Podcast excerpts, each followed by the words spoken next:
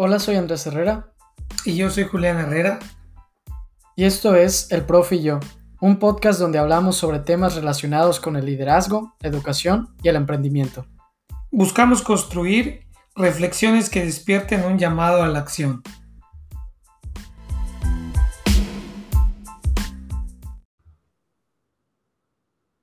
Hola a todos, bienvenidos a un nuevo episodio del Profe y yo. Hola, profe. Hola, Andrés.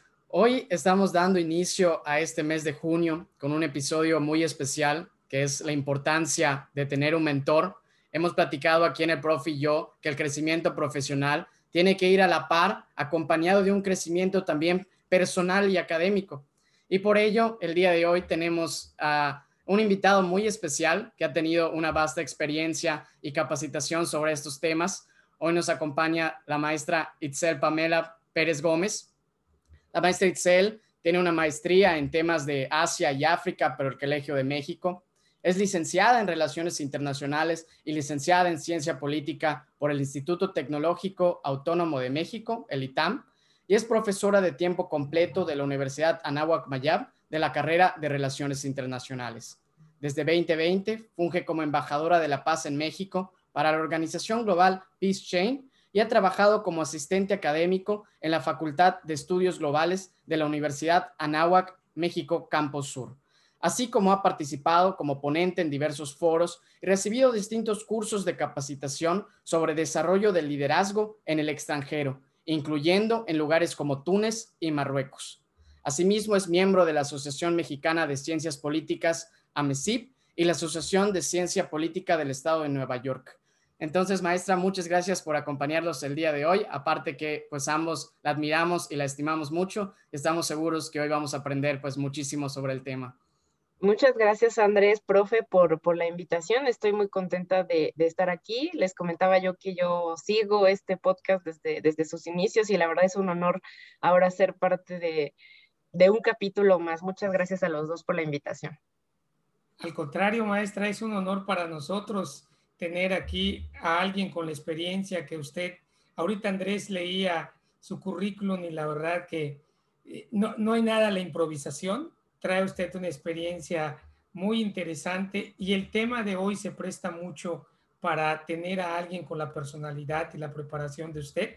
Así que muchísimas gracias por acompañarnos en este episodio del Profe y yo.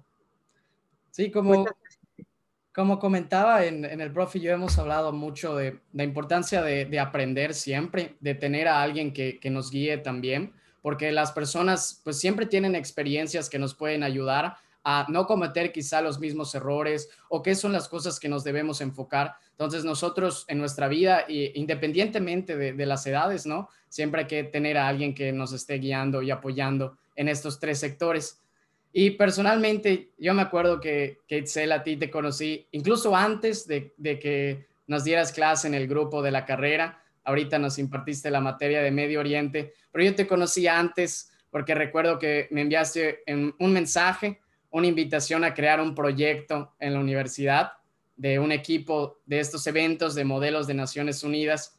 Y ahí me quedó, pues, la verdad, una muy buena impresión de un maestro que no solo se preocupa por la parte académica, sino también por la parte profesional de los estudiantes, ¿no? De ver nuevos proyectos que se creen.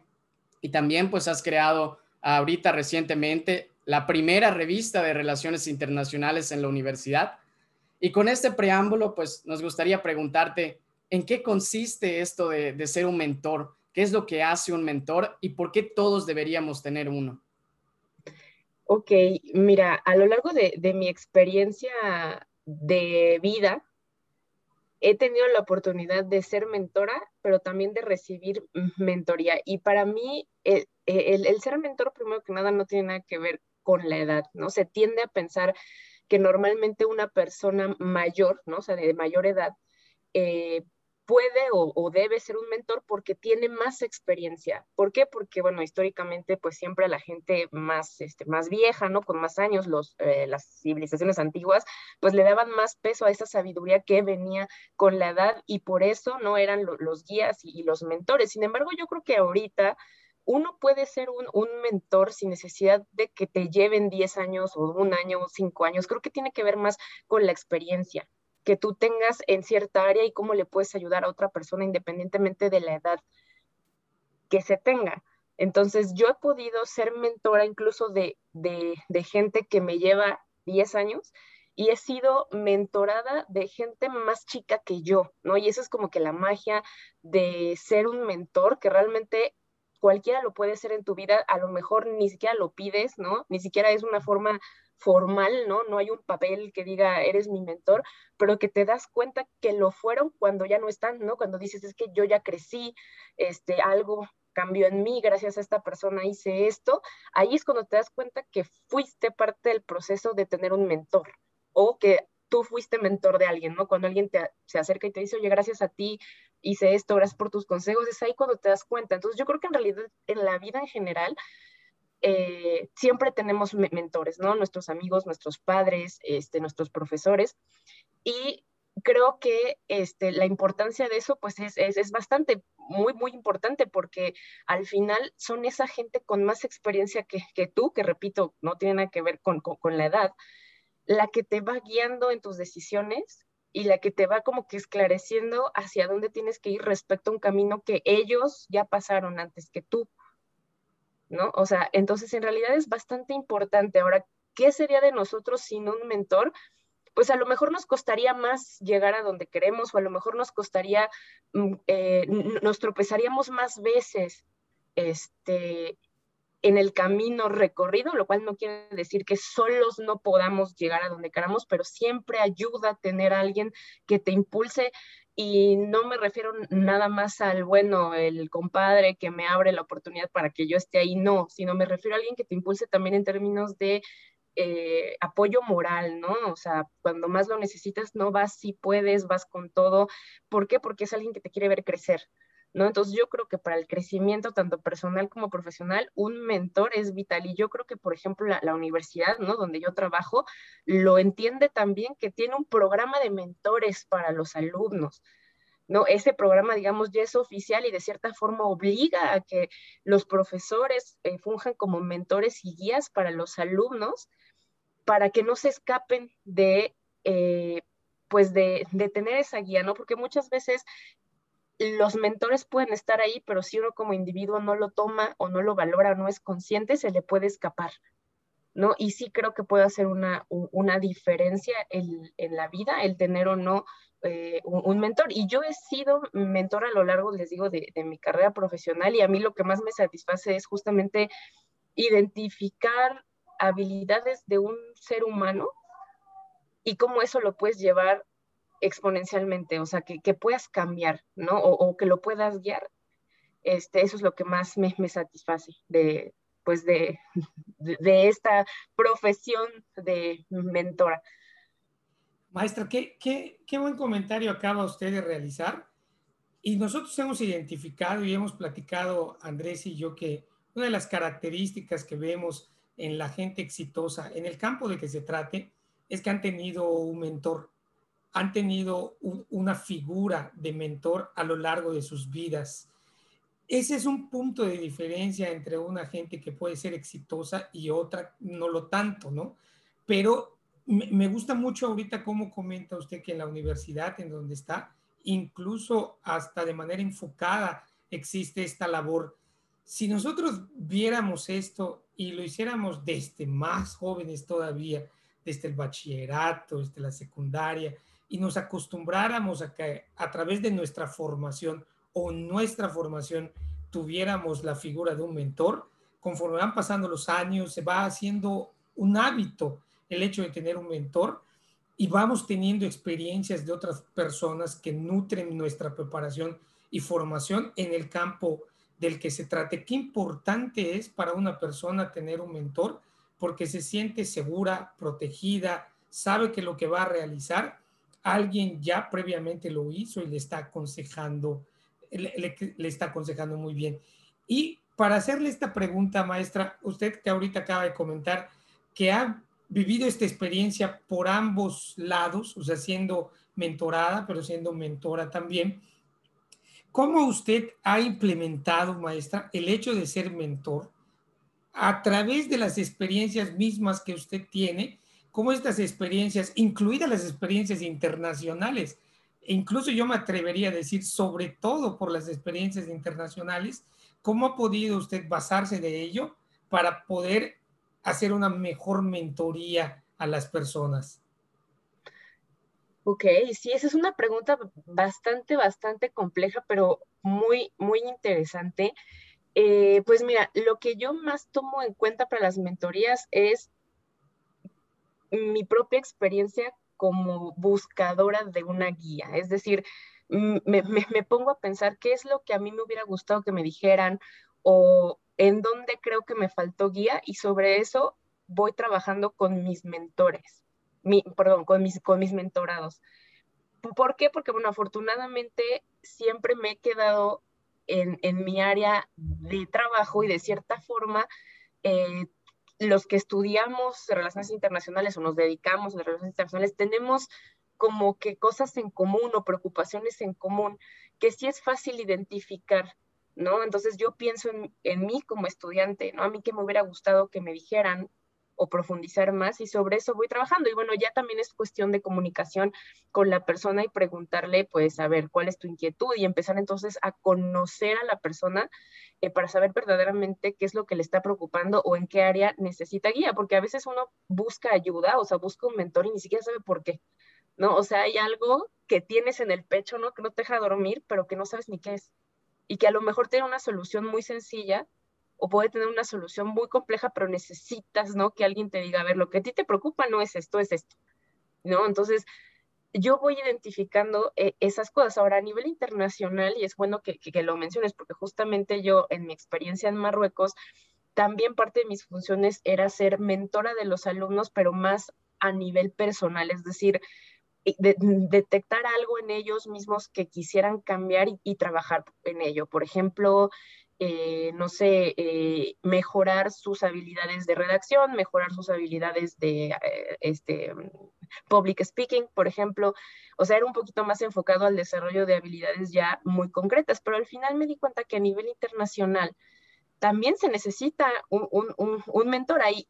Esa fue mi primera experiencia que hice mentoría enfocada como que en competencias muy específicas identificadas por el alumno y que sí requerían un poco más como que de investigación psicológica hasta cierto punto, ¿no? O sea, un poquito más de, pedagogía, de desarrollo de técnicas, ¿no? O sea, me tuve que poner a, estudiar, ¿no? Cómo mejorar, eh, pues, ¿no? las habilidades de redacción, las habilidades del habla, para poderle ayudar a, la persona. Y bueno, también ahí yo me agarraba de mis experiencias pasadas y, de una retroalimentación que a mí la gente me da y me dio respecto a cómo escribo, respecto a cómo hablo, para también pasar ese conocimiento, porque al final yo creo que una eh, importancia básica o, o, bueno, más bien característica básica de la mentoría es que lo que tú transmites a tu mentorado alguien ya te lo dio, entonces es una transmisión de conocimiento, no nada más la experiencia propia, sino también es que alguien ya me hizo esa observación y ustedes la tienen que saber. ¿No? Es también una transmisión como que generacional hasta cierto punto, aunque, que, eh, repito, no tiene que ver con la edad, pero digamos el nivel de experiencia, pues sí, es algo que va, ahora sí que se va bajando a las, a las generaciones que, que, más lo necesitan y eso a mí se me hace una, una maravilla y yo me apoyo mucho de eso, ¿no? O volviendo a, la pregunta, en todas mis, mis mentorías, si algo me, me sirve es mi experiencia personal, pero también lo que los mentores de mi vida me han dejado. Sí, acaba de comentar usted algo sumamente importante, maestra, cómo la experiencia que nosotros tenemos la vamos transmitiendo y, e, y eso forma el verdadero valor, digámosle así, de una mentoría, ¿no? Cómo pasar la experiencia, el conocimiento a otra persona, porque esta persona, el mentorado, seguramente le busca como mentor porque ya identificó que usted trae esa experiencia que él requiere en ese momento. Trae la experiencia, trae el conocimiento, es el campo, es el área que él está buscando. Y me gustó mucho cómo comenta igual, maestra, que la parte personal también, o sea, podemos ser mentores o podemos ser mentorados tanto en nuestra parte personal como en la parte profesional y académica. Yo conozco directores de empresa, maestra, que tienen perfectamente bien identificado a un mentor que han estado con él durante toda su vida, desde que eran estudiantes incluso, y han tenido la oportunidad de aprender a base de esas experiencias, con base a esas experiencias, y le han servido en su vida personal y también en su vida eh, profesional. Entonces, esta parte de que usted comenta, me la llevo muy bien ahorita en el podcast y qué, qué gran valor nos acaba de, de comentar usted, maestra. Sí, igual a mí me parece interesante la sección que, que jugaste en Marruecos, ¿no? El papel que jugaste en Marruecos en la parte personal, porque yo creo igual que muchas partes, cuando queremos crecer de manera profesional, el, la parte difícil está en lo personal, ¿no? En la mente, a veces en las limitaciones que tenemos o en las cualidades, más que el mismo trabajo, la parte técnica, ¿no? Porque no vamos a poder avanzar en esa parte técnica, en esa parte profesional, si no estamos bien dentro de nosotros mismos o no conocemos a dónde queremos llegar o cuál es nuestra guía, que también podría ser un papel del que juega el mentor, ¿no? Como identificar, ok, yo veo estas cualidades en la persona, veo estas necesidades, veo lo que quiere y vamos a darle un poco de forma, ¿no? Y personalmente lo, hemos vivido, eh, como comentas, eh, no eres mi mentora tal cual en la universidad, pero aún con ello, después de las clases, los alumnos sienten la cercanía contigo de, preguntarte, de pedirte un espacio para hablar y siempre nos has comentado tus experiencias y decir, oye, esta beca es buena para lo que tú buscas, o este programa es bueno, o checa esta organización, porque esto puede potenciar algo que tú estás buscando. Y esta parte es lo mismo de la transmisión del conocimiento, ¿no? Una de las cualidades que, que tú juzgas importantes al momento de mentorar. Y con ello también nos gustaría abrir espacio a la pregunta de así como mencionas que esta cualidad de la transmisión de conocimiento es importante, ¿qué otras cualidades opinas que son esenciales que un mentor debe tener eh, cuando está motivando a distintos tipos de estudiantes y personas, ¿no? Porque también yo creo que un mentor se enfrenta a un gran mundo, ¿no? Como dice la frase, cada persona es un mundo, pues es distinto uno al otro, ¿no? Claro, mira, yo creo que la primera gran característica es tener un poco de voluntad y disponibilidad, ¿eh? porque en realidad yo creo que, mira, todos podemos ser mentores, ¿no? tenemos las habilidades, ¿no? De comunicación para poder ser un mentor, pero no todos queremos ser un mentor. No todos tenemos el tiempo o nos queremos dar el tiempo de ser el mentor y de todos, ¿eh? Porque igual, pues tú puedes mentorar a tus hijos y nada más, ¿no? Los demás, pues no, no, no tienes tiempo. Entonces, de entrada, yo creo que una característica sería, pues, tener esta disponibilidad, ¿no? Y el gusto por ayudar a la gente. Esa es una. Otra sería la empatía, ¿no? Y este, porque si no puedes conectarte con la persona, pues a un nivel un poco más profundo y hacerle entrar en confianza para que verdaderamente, como tú acabas de decir, se sienta cercano a ti, pues la mentoría no va a, funcionar del todo, porque te digo, es difícil y aquí, te, aquí voy a meter un poco mi experiencia dentro del programa de mentoría de, de, la, de la universidad, te asignan mentorados que tú nunca les has hablado, nunca los, les has dado clase, no los conoces. Entonces es como de, bueno, ¿y cómo ayudo a alguien que no me tiene confianza? O sea, ¿cómo le digo a alguien, oye, háblame de ti y de tu vida si nunca hemos hablado? Entonces, esa habilidad para crear ese rapport, que así se le llama en psicología, ¿no? O sea, esa confianza es un reto. Entonces, tienes que tener habilidades de empatía, pero muy, muy fuertes y también habilidades para escuchar y para hablar, porque tú como mentor eres el que va a dirigir la conversación, ¿no? Para saber exactamente qué preguntar y cómo abrir el canal, ¿no? O sea, ir conociendo a la gente, bueno, por aquí no le llegué a ver por este lado, ¿no? O sea, ir, y tienes que ser como que muy perspicaz para ir detectando qué sí y qué no con la gente, porque es, también es cierto, o sea, sobre todo con gente que es la primera vez que le hablas, pues no se va a abrir de, del todo hay gente que no se abre y que solamente lo quiere dejar en el ámbito profesional y también se vale. Este, hay gente que lo quiere llevar a un ámbito más personal, entonces ahí tú tienes que ir midiendo, entonces tienes que tener esa perspicacia, esa inteligencia emocional para poder pues llevar a, un ser humano, ¿no? Y escucharlo y, saber cómo hablarle, ¿no? Porque no a, toda la gente le, le puedes decir las cosas igual pero eso, bueno, se va dando también conforme más hablas con la persona. Si es tu primera mentoría, pues evidentemente vas a identificar muy, muy poco. Entonces, otra característica es que sean, pues, unas charlas periódicas y que, bueno, el interés no se pierda el, seguimiento. Por eso insisto que la disponibilidad y el gusto es muy importante, sobre todo para dar seguimiento, ¿no? Y acordarse de, pues todo lo que platicaste con, esa persona eh, de, en, algún momento.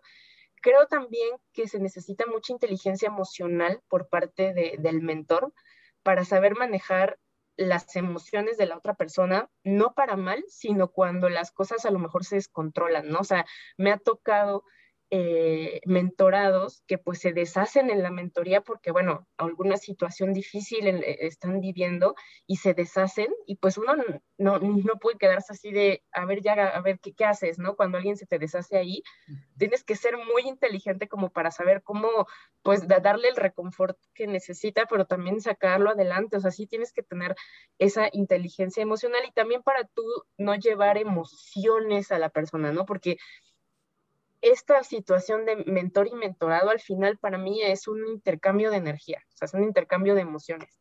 ¿no? Entonces, no se trata tampoco de que tú no puedas como mentor controlar lo que está pasando en tu vida y a lo mejor es un día en el que no quieres ni que te hablen, pero justo ese día llega el mentorado.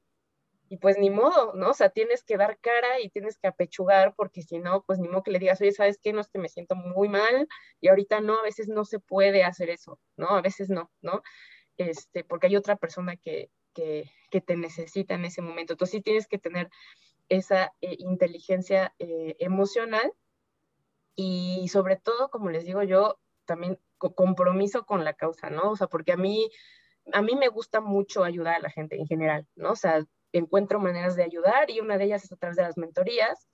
Y eso a mí me invita y me hace que quiera investigar más sobre lo que me preguntan, o sea, como que me involucro mucho, vaya, ¿no? Con, con las situaciones a veces.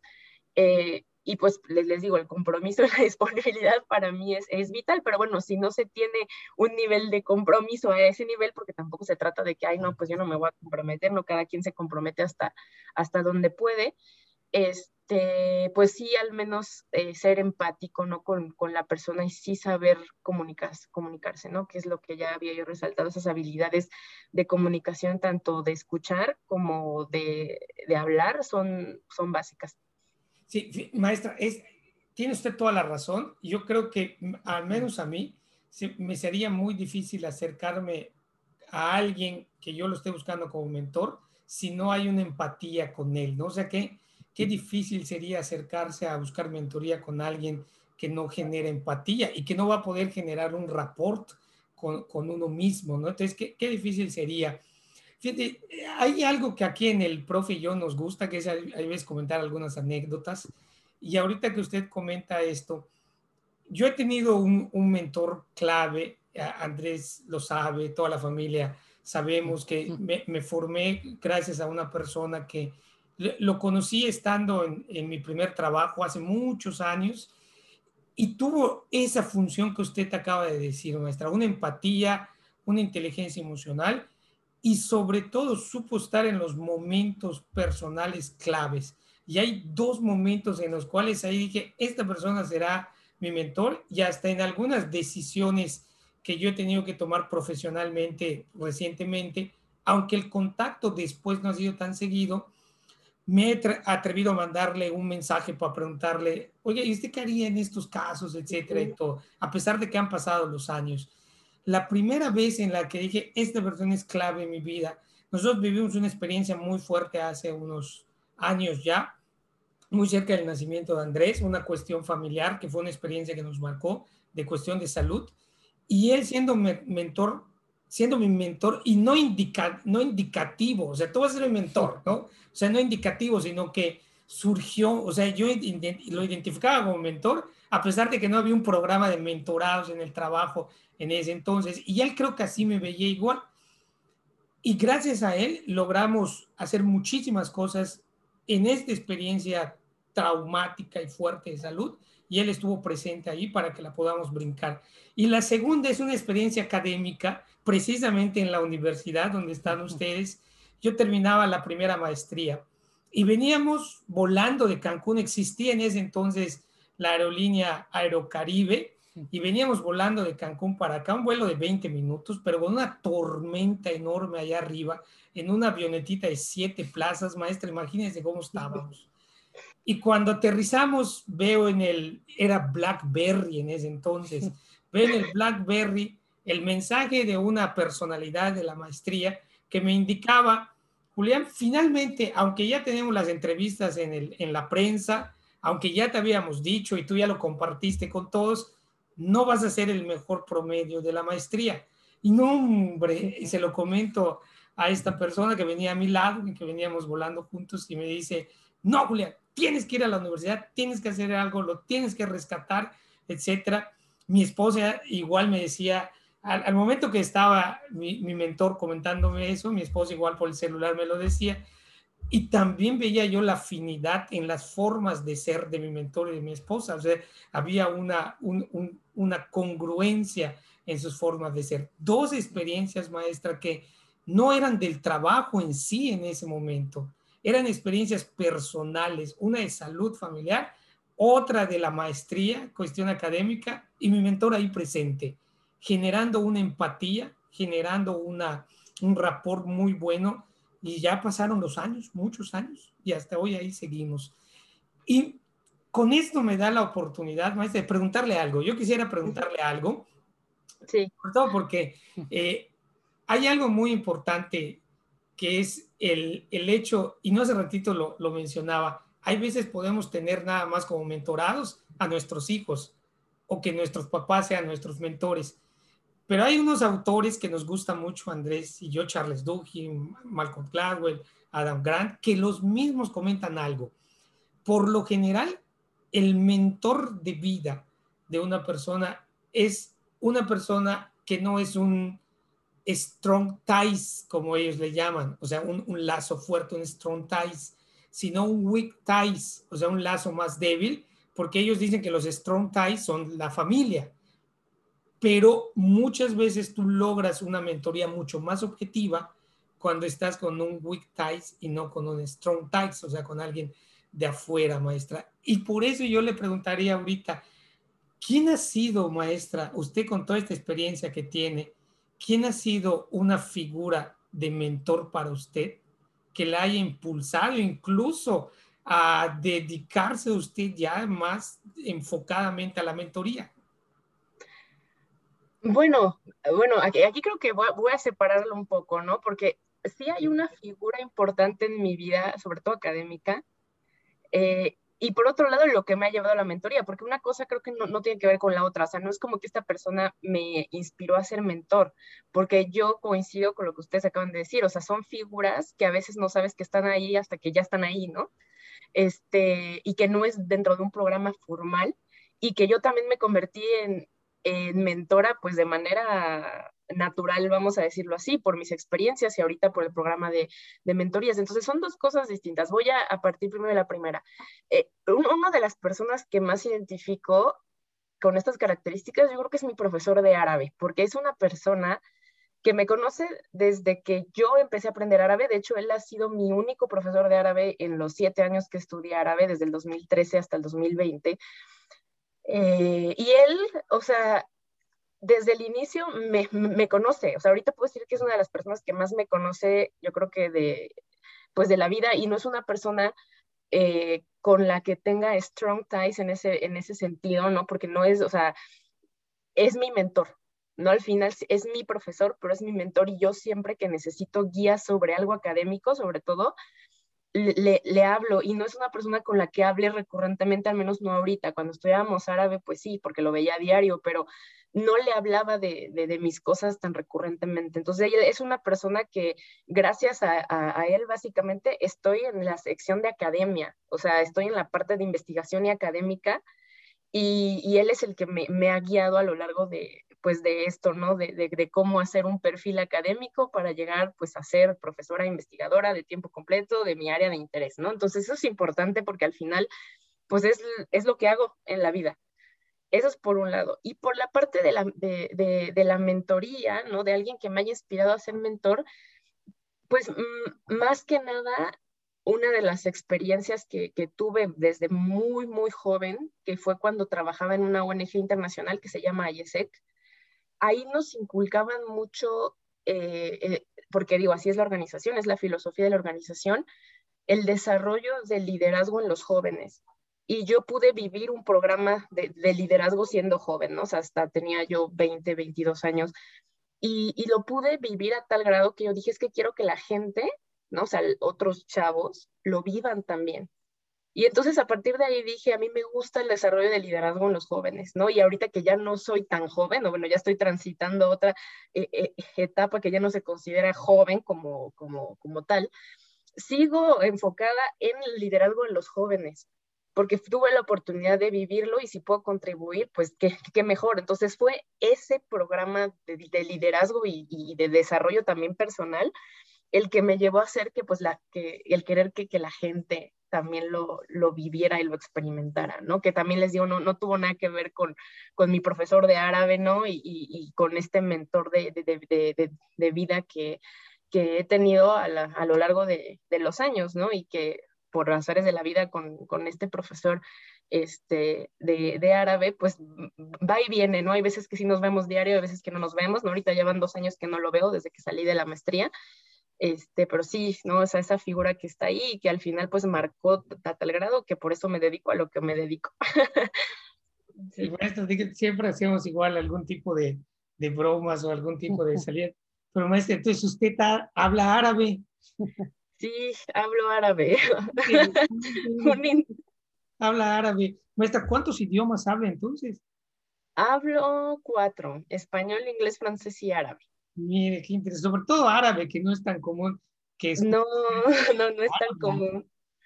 Sí, el, el, árabe, pero mira, es una de esas lenguas que, y, yo se lo digo a Andrés, aprende un idioma que nadie hable, ¿no? Porque eso te da, te, te, te, distingue, ¿no? O sea, si tú aplicas el servicio exterior hablando árabe, vas a ser uno de 200. ¿No? Entonces eso te va a distinguir. Entonces yo siempre les digo a mis alumnos, aprendan un idioma, digo, aprendan francés o bueno, un idioma europeo adicional al inglés, pero aparte aprendan otro que, que les dé el distintivo.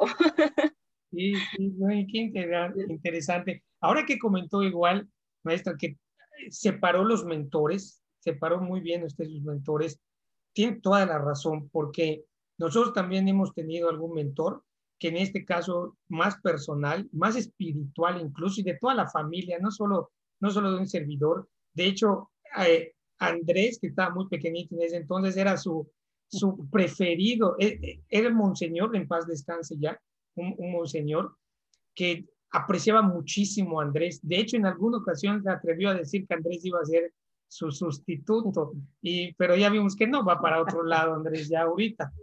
Ese fue un mentor de vida igual, muy interesante, hasta hace unos cuantos años que ya falleció, pero estuvo en los momentos claves de, en, mi caso, vida personal, y muchas cosas las llevé al trabajo, porque hasta ahorita todavía decimos, lo que aprendimos de Monseñor lo aplicamos en la parte laboral eh, eh, eh, actualmente. Yo, yo tengo muchas cosas que decir ahorita, Itzel, pero no sé si quieres comentar algo. No, adelante, Andrés. A mí me, me deja eso del, del, árabe porque me acuerdo varias veces lo hemos platicado y no solo se queda en el lenguaje, ¿no? Sino tú has tenido a llegar a un aprecio a la cultura y, y nos hablas que te gusta mucho la vestimenta y cuando estás ahí adquieres el estilo de vida, ¿no? Y luego cuando llegas otra vez aquí a México y sales a la calle y te gusta portar con las vestimentas y la gente te se queda, ¿no? Y no sé, creo que es algo padre de, de los idiomas, que igual aprendes la cultura y la manera de ser, que una reflexión aquí interesante, ¿no? Sería también que es una parte de, de la mentoría que tiene fuerte los maestros de idiomas, porque personalmente igual a mí me pasó. Yo uno de los mentores que, que he tenido igual ha sido mi maestro de idiomas de, de alemán y desde pequeño, yo, yo creo desde los 13, 14 años que empecé, pues ya no se vuelve solo tu, tu maestro de idiomas, sino te enseña cómo es la cultura. Digo, en tu caso el árabe, a mí el alemán, pues el maestro era alemán de Alemania. Entonces es, es otra forma de ser, ¿no? Y te enseña cómo ser puntual, siempre llegaba puntual a las clases. Oye, tienes que aprender una forma así muy estructurada. Y el choque cultural. Sí, el choque cultural también el choque cultural de que yo me acuerdo y las clases tenían que empezar cinco minutos antes siempre, o sea, me llegó la puntualidad así desde, desde esos años. Pero lo que me deja es que los mentores muchas veces pueden ser de espacios o de, de secciones de nuestra vida que no nos esperamos, ¿no? O sea, yo juzgo este primer mentor de idiomas y luego otro de mis mentores, yo creo, es mi, mi profesor de natación, que no solo se quedó ahí, sino también nos, nos enseñó el valor de la disciplina, de la constancia, del trabajo en equipo. Entonces, muchas veces los mentores llegan de los lugares que, que menos nos esperamos, ¿no? Y que terminaron siendo muy buenos amigos los dos, ¿verdad? También. Sí, ¿no? O sea, se forma un, un, lazo de amistad y confianza que a veces este, te trasciende y son personas que, que ahí están, ¿no? O sea, que las puedes buscar y que, como, como bien acaba de, de decir el profe, este, aplicas las enseñanzas a lo largo de, pues de, de, de, muchos aspectos de tu vida, pero en mi caso, por ejemplo, yo los transmito, ¿no? O sea, ahorita que, que me puse a pensar en mi profe de árabe, pues mucho de lo que les digo a mis alumnos viene de ahí.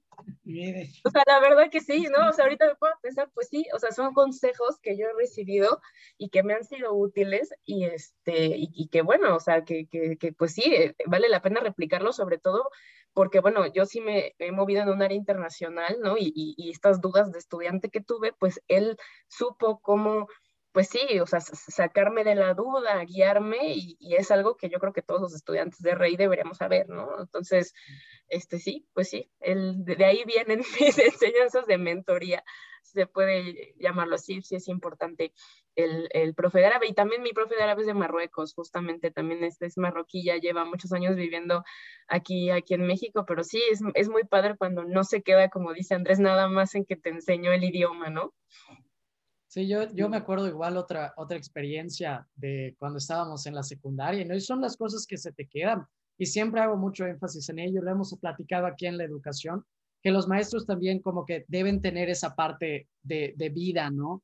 O sea, ese momento en cuando quizá en la familia y, y, en estos tiempos ahorita, quizá la figura del padre no está muy fuerte, ¿no? Los padres al momento de enseñar, como también los maestros pueden tener la oportunidad de dar ciertas enseñanzas de vida que se queden.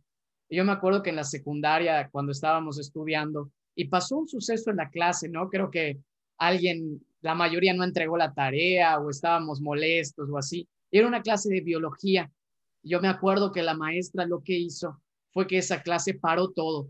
Se paró todo y dijo, hoy no vamos a ver el tema, hoy les voy a explicar esto y nos dio una enseñanza de vida que hasta el día de hoy yo la recuerdo.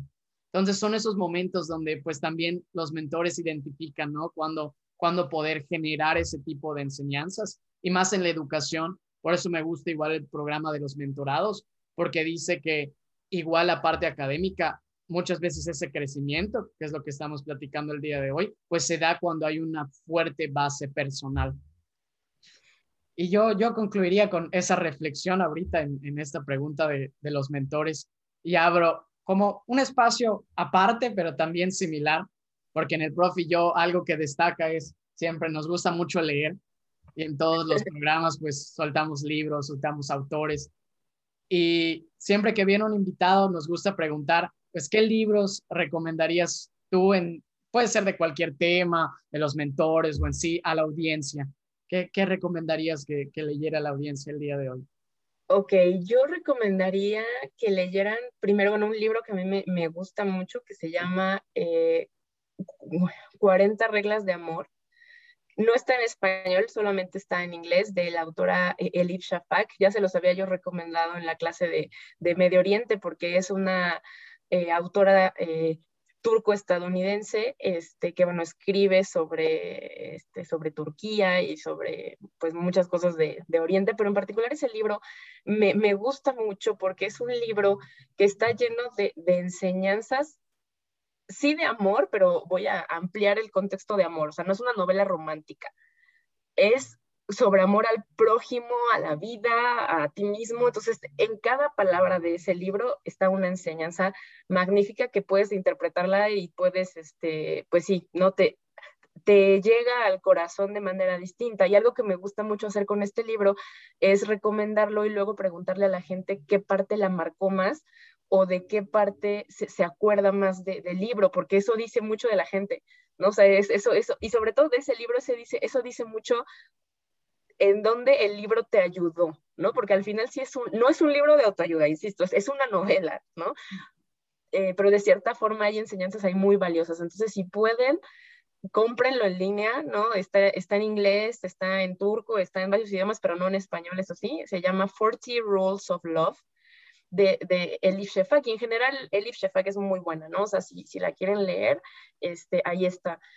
Eh, también otras, eh, bueno, yo a mí me gusta mucho leer novelas árabes, entonces yo recomiendo mucho leer a Mohamed eh, Shukri, es un autor clásico del norte de África, de Marruecos, y él lo que escribe es sobre su vida, o sea, son novelas autobiográficas y algo que me gusta mucho de de este señor es la descripción que hace de un Marruecos que ya no existe, ¿no? O sea, este, cómo describe las calles del el, Marruecos, ¿no? Cuando era todavía una, una colonia española, cómo se siente con referencia a su país.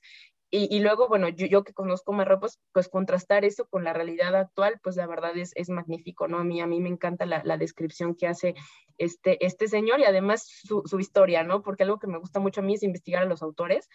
Entonces, por ejemplo, de este señor, Mohamed Shukri, tiene una historia muy interesante en Tánger y cuando yo estaba en Tánger, bueno, yo maravillada, ¿no? Así como aquí estuvo, la, novela, ¿no? Se, este, se, se, dio aquí, aquí vivió. Entonces, me gusta como, como que esa magia de ir a donde los autores eh, eh, están, ¿no? O, o, estuvieron.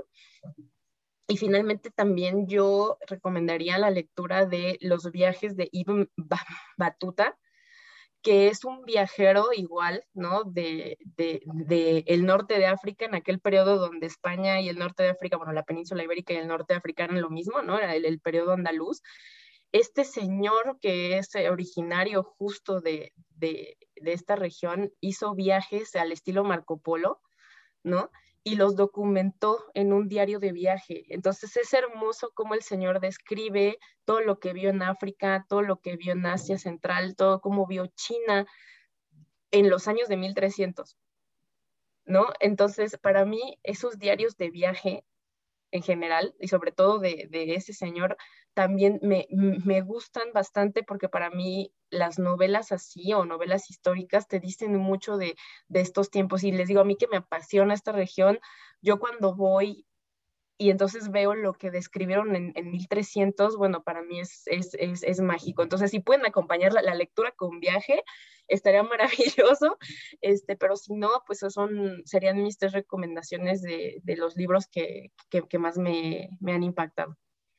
Ya tenemos para solicitar, Andrés, siempre estamos, ¿cuál vamos a pedirle? Digo, Andrés, hoy cuál ya, este primer libro que comenta, maestra, se me hace muy interesante porque ahora que estamos hablando de la labor de un mentor, el compaginar el área humana con el área técnica, qué importante es, ¿no? Entonces, leer esta, este primer libro, yo creo que nos va a servir muchísimo. Ya, ya lo tenemos para solicitar nuestro próximo pedido, Andrés, ¿no? Y, lo interesante es que son, son biografías, creo que igual va muy ad hoc al tema de, del mentor, porque son muchas veces estas experiencias de viajes las que te dejan fuertes enseñanzas que pueden ser transmitidas a otras personas. En este caso, los mismos autores pues tienen sus experiencias y lo plasman en sus libros para que la gente lo lea. Y otro punto es que no, no son comunes, ¿no? Son autores de, de Medio Oriente, el norte de África, pues para expandir igual nuestra visión, quizá leer más de allá de autores acá, latinoamericanos o europeos, leer un poco más allá. Yo esta semana, aprovechando a comentar que estamos hablando de biografías, los que los escuchas que estén aquí en Yucatán o tengan un Gandhi cerca, vi que abrieron una sección de libros, de, de viajes incluso. Yo me compraron algunos de Rusia y así, y son de varios autores, escritores que hablan de los países que han ido y todo. Humberto Eco está muy interesante, Octavio Paz cuando va a París, Interesantísimo este concepto de biografía. Sí, sí, porque también estos últimos dos libros que, que nos recomienda, maestra, que, que nos abre el horizonte y el panorama para conocer nuevas culturas, para conocer nuevas formas de vida, al ser humano nos nutre, o sea, nos hace expandir también nuestra forma de ver la, la vida, de ver el mundo. Entonces, este, este está siendo un año, un año biográfico, estamos leyendo muchas biografías este año a, raíz de que en uno de nuestros, primeros capítulos, del episodio 4, nuestra invitada, cuando le preguntamos igual, o sea, qué, qué, qué libro o qué personaje de liderazgo le había marcado. Digo, yo leo muchas biografías. Y de ahí empezamos a, a leer biografías. Yo este año ya llevo como tres biografías y tengo ya en mente cuáles son las otras tres que vienen. Y ahorita también he estado leyendo, como dice Andrés, estoy tratando de agarrar autores diferentes, conocer autores diferentes, así que nos cae de maravilla las recomendaciones que nos acaba de hacer y esperamos que a nuestros escuchas, hay muchísimos escuchas muy, muy este, fans de la lectura maestra, escucha el profe y yo, mucha gente que lee y que está esperando igual nuevas recomendaciones. Y qué mejor que vengan recomendaciones de gente eh, como usted, maestra, que tiene un conocimiento amplio eh, y sobre todo multicultural para que nuestros escuchas tengan más opciones de lectura. Sí, completamente. Pues hoy ya, ya estamos dando cierre a, este capítulo increíble de cuestiones de, de, la mentoría, ¿no? De la importancia de tenerlo a lo largo de nuestras vidas, cómo es vivirlo, ¿no? En la experiencia, porque una cosa es la teoría, ya cuando te vas a la práctica también el ver cómo, cómo funciona. Entonces, muchas gracias, Itzel, por acompañarnos el día de hoy. No sé si quieres comentar algo antes de, dar el cierre oficial. Este, no, pues nada más que estoy muy contenta, me, encantó eh, charlar con ustedes, de verdad, muchas, muchas, muchas gracias, me hicieron recordar muy buenos momentos eh, y, y, muy buenas personas. Eh, y bueno, nada, ¿no? Que si, que si van a leer lo que les recomendé, pues que lo disfruten mucho.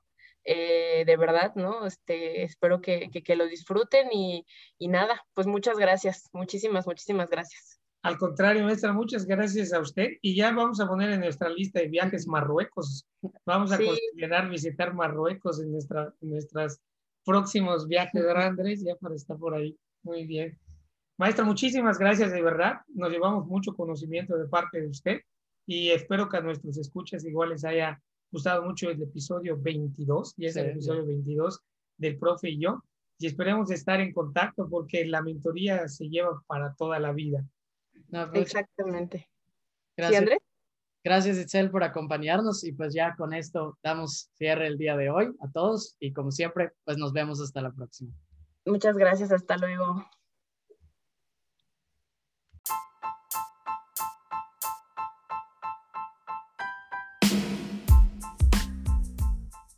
Muchas gracias por escucharnos. Si les gustó este episodio, pueden suscribirse al Profe y yo en Apple Podcasts, Spotify o donde escuchen sus podcasts.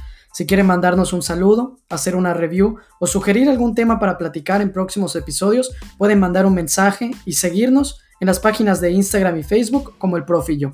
Soy Andrés Herrera. Y yo soy Julián Herrera. Y nos vemos hasta la próxima.